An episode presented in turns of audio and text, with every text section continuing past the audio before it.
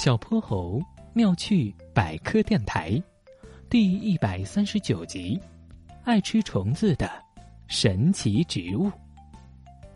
校园后面的植物园地里，哼哼猪捧着一盆吊兰，急得哇哇叫。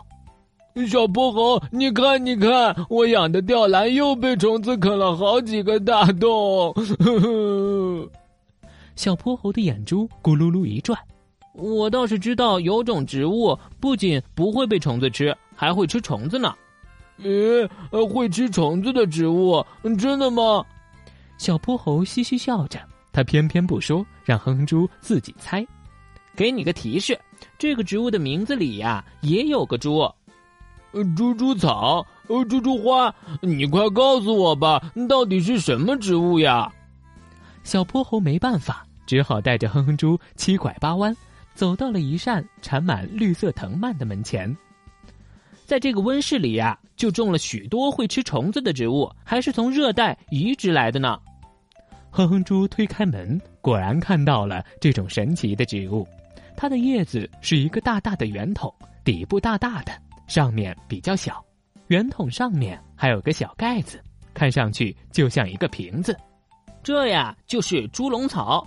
你看到的像大瓶子一样的叶子，就是它用来捕捉虫子的工具。小泼猴正说着，哼哼猪做了个手势，示意他不要出声。嘘，你看这个小苍蝇正要飞上去呢。只见小苍蝇在空中绕了个圈最后停在了猪笼草的瓶口上。可小苍蝇还没停稳，就哧溜一下掉进了猪笼草的瓶底，好像被一张大嘴巴吞进了肚子一样。哇，真的被吃掉了！可是瓶口开着，小苍蝇为什么不逃出来呢？猪笼草会散发出甜甜的香味，很容易吸引小虫子。而且猪笼草的瓶口和瓶子里面都有着蜡质，非常光滑。最重要的是，猪笼草的肚子里还有消化液呢，会慢慢消化掉虫子，给自己提供养分。被猪笼草吃了的小虫子可就别想逃出来喽。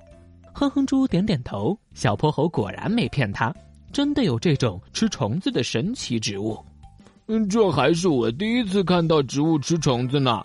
小泼猴，你说猪笼草要是吃不到虫子，是不是就饿肚子了呀？小泼猴敲了敲哼哼猪的脑袋，你还真是哼哼蛋。猪笼草可是一种植物，比起吃虫子，植物最重要的呀还是阳光和水分，所以它当然不会饿肚子啦。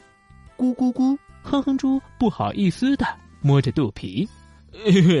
猪笼草不会饿肚子，但我哼哼猪的肚子已经饿得咕咕叫了。小泼猴妙趣百科，一天一个小知识。